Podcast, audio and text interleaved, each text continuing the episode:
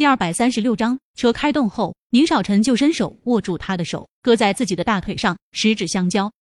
你你好好开车。叶林想把手抽回，你再乱动，我更没心思开了。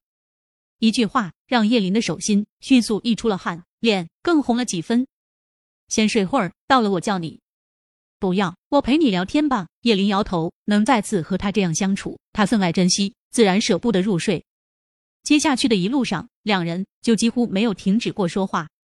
叶林发现宁少臣真的很博学，也才明白两孩子智商高，估计都像了他，说他上知天文，下知地理，一点不过分。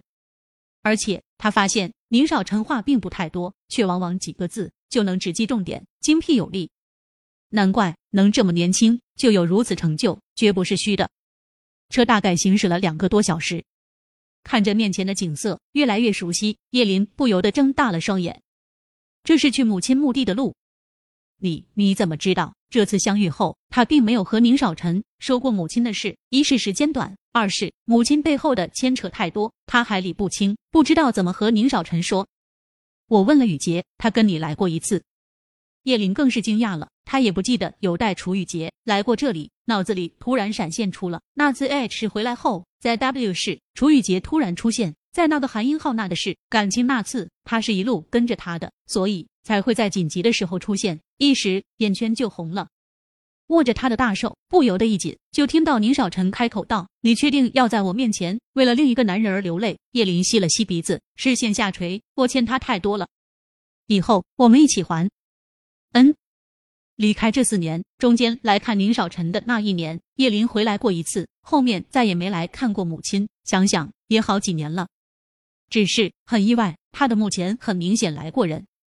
他转头不解的看着宁少臣：“你之前来过？”宁少臣摇头：“没有，我也是昨天才问的。”雨洁怎么了？叶林上前，修长的手指转动着那精致的花盆，上面的鲜花枝叶早已经枯萎。花盆上的花是莲花，他骤然目光一紧，莲雾岛。他想到了舅舅口中的那个雇佣兵，会是他吗？想着又有人来看过母亲，不由呼出一口气，抬头看着宁少臣说道：“母亲去世时，除了隔壁的邻居外，没有任何人知道我把母亲安放在了这里。可是他看了看那花盆，地上还有两个。”可是这不是他的作风，老博士不会用这么昂贵的花盆，因为他说过养花贵在花，而不是盆。宁少臣点头，大手在他背上拍了拍，接着拉着他对着叶母的图像便跪了下去。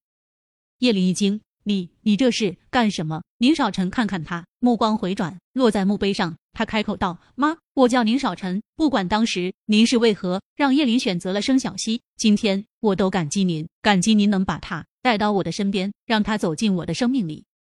他停顿了下，回看着叶林，四目相对。他一字一顿的继续说道：“我向您保证，未来不管是生老病死，还是贫穷富贵，我宁少臣都会珍惜他，保护他，一生一世不离不弃。若违此誓言，让我